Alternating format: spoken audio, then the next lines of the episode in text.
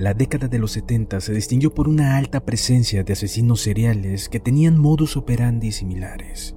Entre ellos se encuentra Ricardo Silvio Caputo, mejor conocido como Lady Killer, por haber matado exclusivamente a mujeres jóvenes. Ricardo Silvio Caputo nació en la ciudad de Mendoza en 1949. Era el hijo del medio de un matrimonio roto y creció junto con sus hermanos Alberto y Alicia en una pequeña casa de la calle Salta, donde sufrió los abusos de la nueva pareja de su madre. Lo abandonaron cuando era chico, lo violaron, lo golpearon y lo ignoraron. En general lo describieron como un chico simpático, entrador y buen mozo. Otra antigua vecina recordó que era un pícaro. Siempre recuerda que cuando él tenía entre 16 y 17 años, a finales de las décadas de los 60, ya era amante de una mujer mayor que lo pasaba a buscar en un auto con chofer. Se lo llevaba y después lo traía. Uno de sus mejores amigos en la adolescencia contó que Ricardo tenía mucho éxito con las mujeres y recordó lo siguiente. Una vez me dijo, hay dos tipos de sonrisas que tienen las mujeres y que te dan la pauta de que están muertas por ti. Una es la sonrisa de la boca, del gesto de la boca, y la otra es cuando se ríen con los ojos, cuando te están mirando y escuchando y sus ojos se iluminan.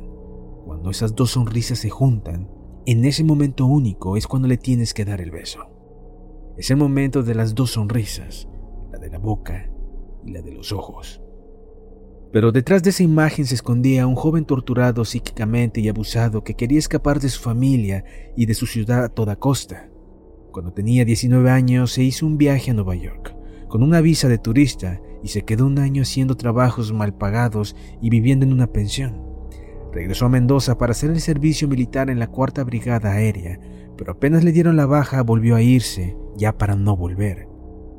De vuelta en Nueva York, Ricardo Caputo consiguió dos trabajos de noche era conserje del Hotel Barbizon, exclusivo para mujeres, y de día trabajaba en el lujoso Hotel Plaza frente al Central Park. Corría 1971 y Ricardo había cumplido 22 años y pronto sintió que se había enamorado de la que sería la primera víctima de su serie, Natalie Brown, una chica de 19 años que trabajaba como cajera en un banco.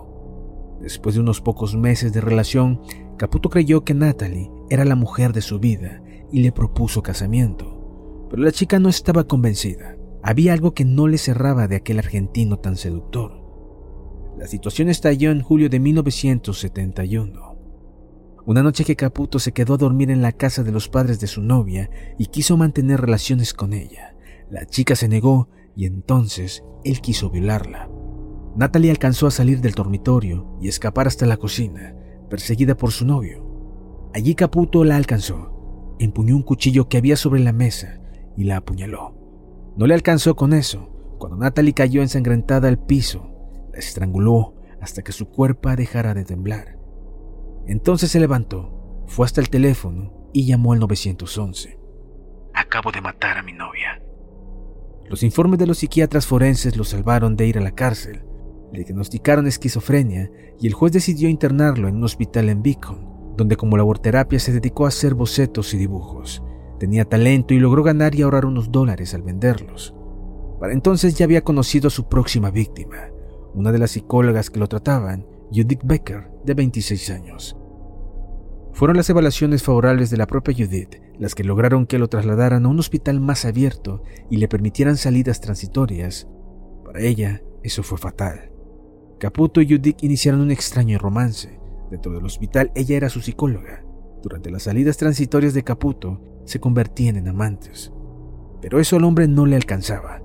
Quería formalizar. Luego de mucho insistir logró que Judith le presentara a sus padres. Pero una de las condiciones que le puso la novia para hacerlo era que lo presentaría como un simple compañero de trabajo. Y esto lo sacó de quicio. En la casa de los padres de la joven se comportó como un caballero, cumpliendo con la condición impuesta por Judith pero después volvió al hospital, pero ya algo se le cocinaba por dentro. El 18 de octubre de 1974, pocos días después del episodio, Ricardo Caputo aprovechó su salida transitoria para ir al banco y sacar 1.500 dólares que había ganado con sus dibujos. De allí fue a la casa de Judith, que sorprendida lo dejó entrar. Primero discutieron. En sus testimonios los vecinos describieron la secuencia. Primero gritos, después ruidos y golpes, y finalmente silencio. El silencio se hizo cuando Caputo estranguló a Judith con una media de nylon, luego de romperle el tabique nasal de un puñetazo. Esa vez fueron los vecinos y no el asesino quienes llamaron al 911, pero cuando la policía llegó, Caputo ya no estaba. Antes de huir desnudó a Judith y la dejó boca arriba sobre la cama. Se llevó también todo el dinero que había en la cartera de su víctima.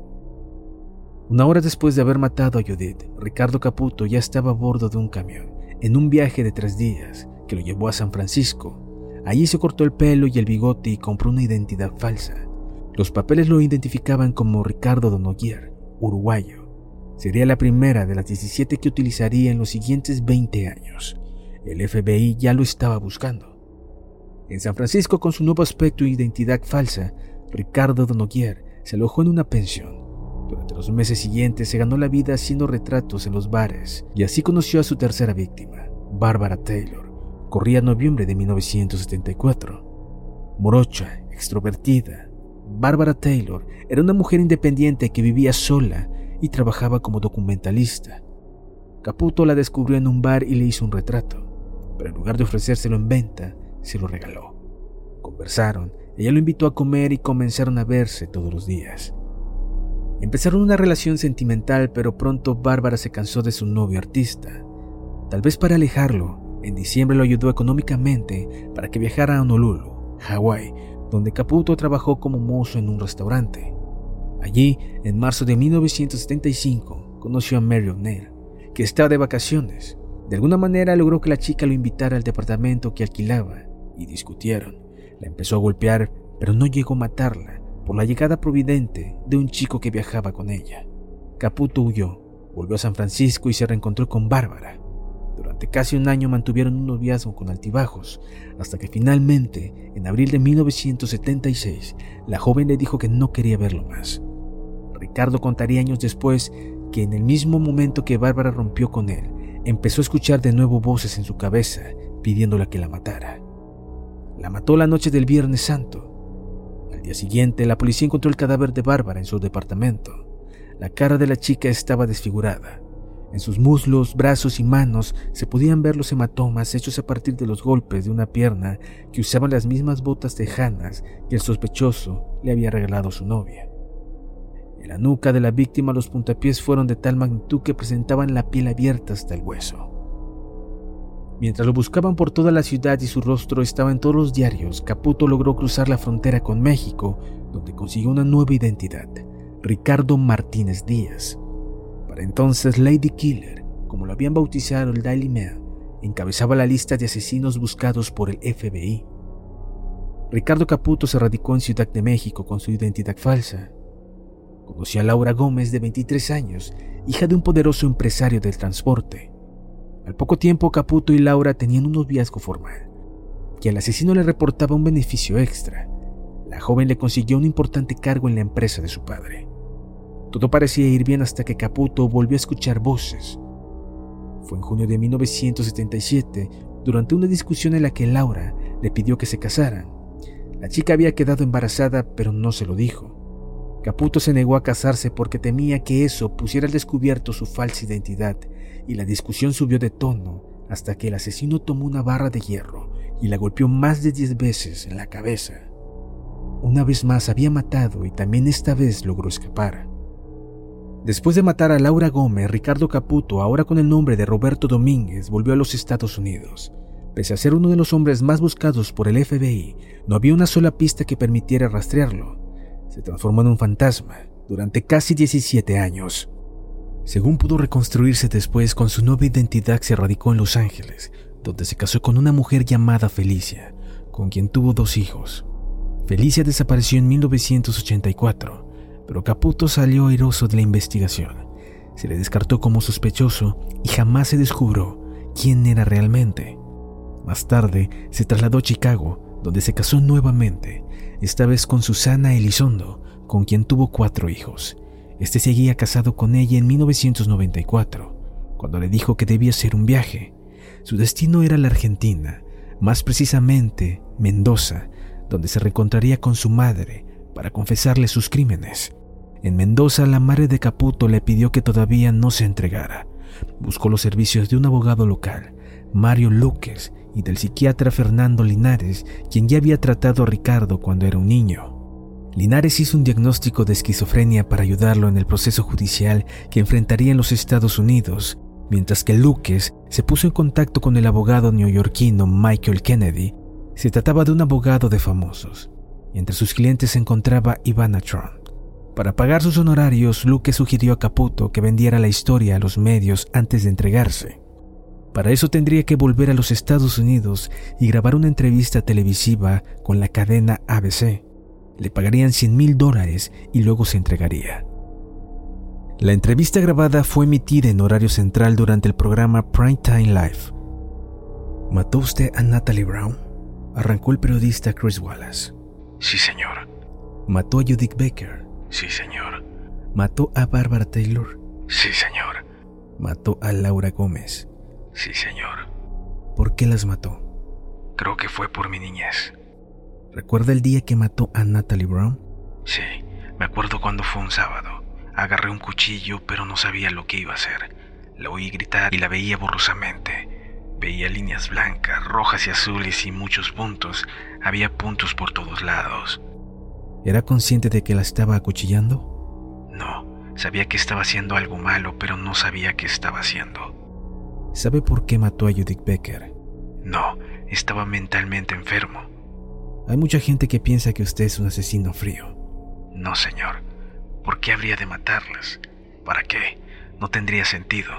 Solo estando loco podría haber hecho esto. ¿Cuál era su nombre cuando estaba con Laura Gómez? Ricardo Martínez. ¿Sabía que ella estaba embarazada? No. ¿Estaba embarazada? No. Ricardo Caputo, acompañado por el abogado Kennedy, se entregó a las autoridades el 9 de marzo de 1994. El FBI lo buscaba desde hace más de 20 años. En el juicio oral, Caputo repitió ante los jueces lo que había dicho ante las cámaras de televisión.